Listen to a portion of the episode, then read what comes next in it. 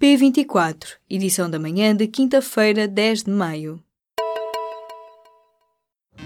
Apresentamos a nova gama de veículos híbridos plug-in. Uma tecnologia que veio para mudar o futuro. BMW iPerformance.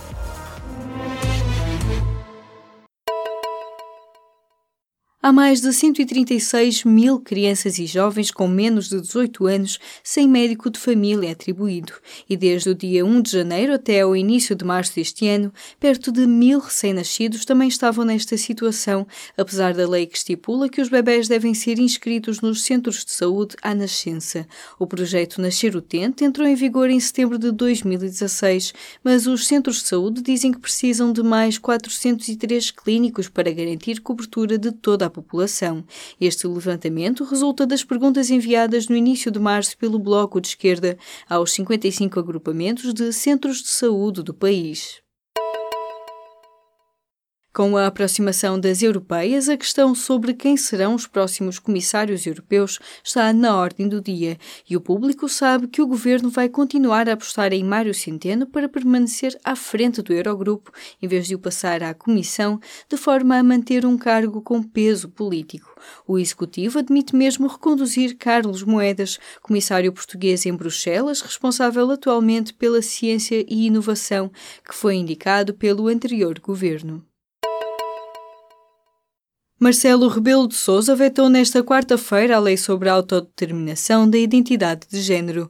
A Assembleia da República tinha aprovado em abril o diploma que permitiria a mudança da menção ao sexo no registro civil a partir dos 16 anos. Mas agora o Presidente da República pede ao Parlamento que pondere a existência de um relatório médico favorável a essa decisão quando se trata de menores de 18 anos. No comunicado publicado no site da Presidência da República, Marcelo não coloca oposição a outras novidades da Lei da Identidade de Gênero, como o princípio da autodeterminação de maiores de 18 anos, a proibição de cirurgias a crianças intersexo e o direito à expressão de género na escola.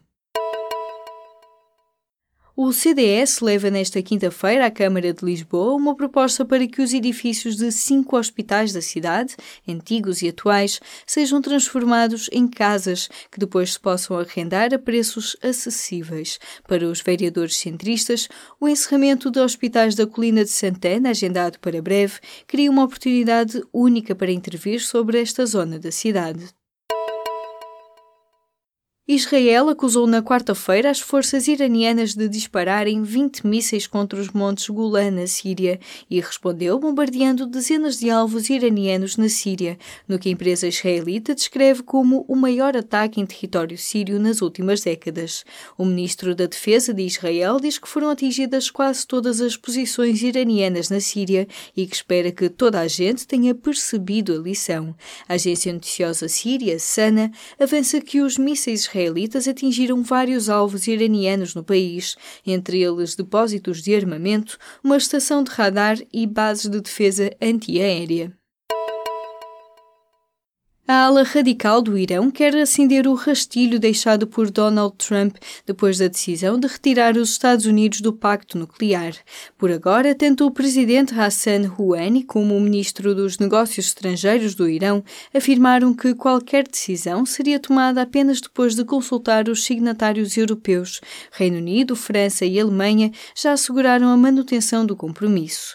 Mas no Irão, enquanto se queimam bandeiras americanas, aumenta a pressão para abandonar abandonar o pacto nuclear. A ADSE gastou em média mais 40 euros por beneficiário no ano passado.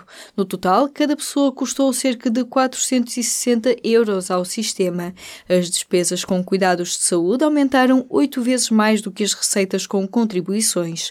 O número consta do relatório de atividades relativo a 2017, um sinal de alerta quanto à sustentabilidade do sistema de assistência na doença aos funcionários públicos, aposentados e familiares. O relatório é analisado nesta quinta-feira na reunião do Conselho Geral e de Supervisão da ADSE, que terá a presença do Ministro da Saúde, Adalberto Campos Fernandes.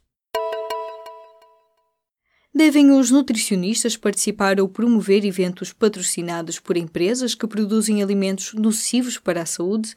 A controvérsia não é nova e volta a colocar-se por causa do Congresso de Nutrição e Alimentação, organizado pela Associação Portuguesa de Nutrição. Entre os patrocinadores estão empresas como a Coca-Cola e a McDonald's. O Congresso arranca nesta quinta-feira sob protesto de alguns profissionais que, ouvidos pelo público, equiparam o evento a uma feira alimentar. Mas a Associação Associação Portuguesa de Nutrição alega que, sem o patrocínio, não seria possível realizar o Congresso.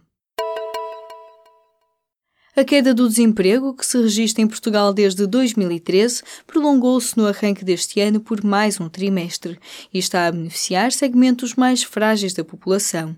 Os dados do inquérito do emprego, publicados nesta quarta-feira pelo Instituto Nacional de Estatística, mostram uma descida da taxa de desemprego, que passou de 8,1% no final do ano passado para 7,9% no primeiro trimestre do ano.